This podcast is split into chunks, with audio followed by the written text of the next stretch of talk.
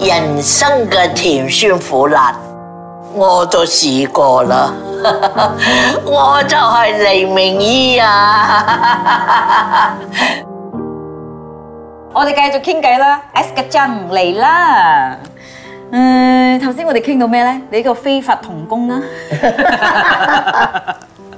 然之後你你你後尾後尾做做咗嗰啲工咧，嗰陣時唔會有警察嚟話要掃檔嘅咩？ 冇嘅，冇冇嘅嘅。佢日本仔有鼓勵人多賭博嘅，誒，日本隻鼓勵人，佢唔理嘛賭錢，佢唔理嘛。你哋賭博啊？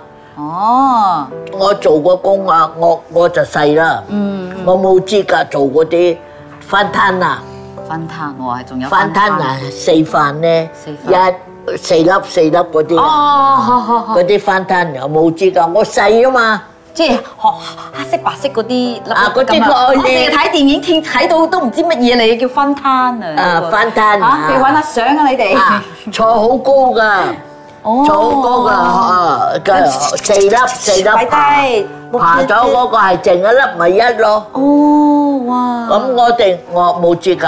你有冇到啊？佢愛愛靚女啊！我哋十三四歲入邊時會靚，嗰陣時你瘦定係你你圓圓唔地？肥唔唔肥肥，，好瘦嘅，嗰陣時唔肥。係咪因為冇咩食咧？嗰陣時係日本手邊有嘢好嘢係食，啱嘅，啱嘅，冇咩凄涼啊淒涼！番薯粥都冇得食啊，烚番薯食㗎咋？烚番薯誒，有時食嗰啲木薯啊，有時食嗰啲嗰啲誒鴨腳粟啊，咩嚟鴨腳粟個植物嚟嘅。嘅？鴨腳粟。啊鴨腳叔啊，叫做鴨腳叔啊，好好凄涼啊翠嚟嘅植物樹根咁樣啊，啊鴨腳粟我哋做工嘅錢全夠部俾翻屋屋企企。啊！如果有人俾到下欄，我咪收咯。嗯嗯嗯，收收收收到有一溝錢，你估我去食咩咧？唔知咧，嗰陣時遊藝場有好多滷味 啊！味滷味你知係咩啊？我知我知啊，咁啊滷味啊，我哋食一餐滷味啊，賣啊嗰啲一餐滷味幾多錢？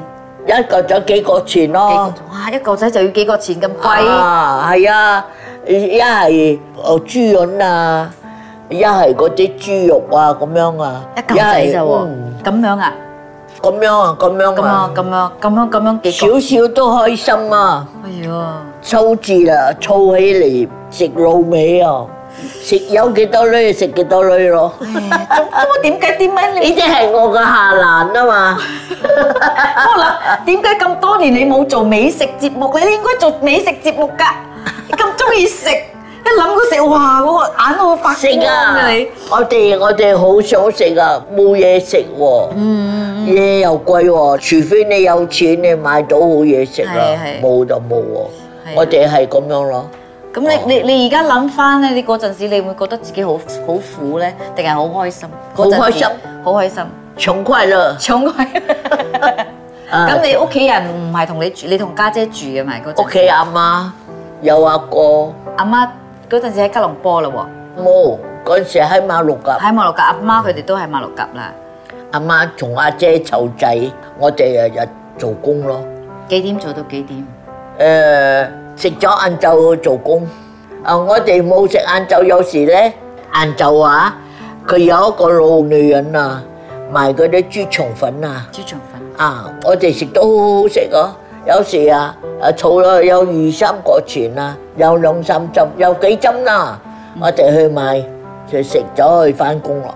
你快啲坦白講，你到底偷偷食咗幾樣 嘢？ 儲到錢就食，儲到錢 就食。冇冇冇冇講冇笑冇冇偷偷食，我同你講 笑係冇係我即係講冇偷偷冇偷偷食食，有錢就食。你我唔哋會買粉啊、買香水啊嗰啲噶？啊嗰啲冇就嗰啲係係唔係有好多嘢食？晏晝咧，佢有一個煲又煲做豬腸粉啊。豬腸粉，啊，咁我哋嗰幾個女仔啊，就喺嗰度食豬腸粉啊，食咗再去做工嗯，咁樣。有一日我哋食咗，外去做工，嗰、個日本仔喺個遊藝場門口睇見我哋四個女仔見到咕嚕，見到咕嚕，我追我哋，我哋走死唔愛命啊！咁啊飛跑咁樣，飛嚇死人啊！飛啊！咁佢有一個男仔，嗰個男仔係誒騎馬嗌嗌個 number 㗎。啊啊！啊，咁嗌個 number 嘅啊，佢幫我哋走啊走走走走到去嗰個女仔嘅 s n a n i 個屋企啊，我哋病喺嗰度唔敢出嚟，哦，咁樣好耐咯，開咗工咯，我哋都未曾翻工，喺個女仔個屋企嘛嗯，喺個屋企坐住，嗰個佢嘅阿哥就講，使一俾佢定我出得。阿得阿醫生啊，得嗰個馬 À, 拉女仔嘅啊屋企乜咧？嗰個搖珠嗰個啊哦。咁佢去出去睇睇咗我達達達達嘅達布嘅利亞，我哋就翻工。時頭鬧我哋做咩咁遲啫你啊嗯！我哋咪講俾佢聽咯，嗰個阿哥啊，講俾佢聽個日本仔追我哋，我哋走死唔愛命。幾個幾個馬日本仔追你哋啊？一個一個咋啊？追你哋四個啊啊？嚇死人！有攞槍，冇啊！佢着喺門軍口，裝嗰啲嘅。佢就喺門口叫我哋追我哋，我哋咪走死唔愛命咯。佢唔夠我哋走嘅。咁恐怖，我哋後生嘛，我哋十幾歲，係咪着啲軍裝咁啊？係軍人係嚟軍嘅裝，唔係係做兵啊，啊，冰啦，冰嘅衫啊啊，兵啊，嗯所以啦，就追過我哋，收尾事頭聽見咁樣啊，冇鬧我哋，好彩你跑得快，如果唔係我就見唔到你九十 歲，又要休息 啦。我哋四個啊，四個一齊走啊，走死唔愛命啊，唔好講笑話，嚇嚇嚇咁樣飛飛飛走到佢住好近嘅喺右我座後邊， 你話呢嗰次咧係咪你一世跑得最快嘅一次？可能啊，可能啊，可能好啦，我哋休息下啦， OK 陣間再聽明姨嘅故事啦。 OK， S 個章。然后你就啊就在马六甲，哎，因为我怎么样会去马六甲呢？我们就还在文律，嗯嗯，还在文律。我姐姐在马六甲八月要结婚，哦，要结婚那么她就跟她的未婚坐的士嗯嗯，来文律，载我跟我妈妈去参加她的婚礼。哦，因为呢，那个时候我看你没有坐过吧，探车。啊，你坐过吗？没有，我坐过一次，探车探着用火炭的，火炭烧炭，不懂他怎么烧炭，真的。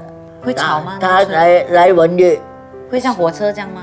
不，汽车来的，这个呃 taxi 哦那个长长的，大概就放炭哦，烧炭，热了就就很真的慢不。是哦，很慢，但是不是很热吗？那个车我也不懂我们，我只知道 哦 OK，坐上去。 很很很好奇，那我跟我姐姐结婚，我也没有回来，妈妈回文旅。嗯，妈妈回文旅，我没有回，我就跟我姐姐。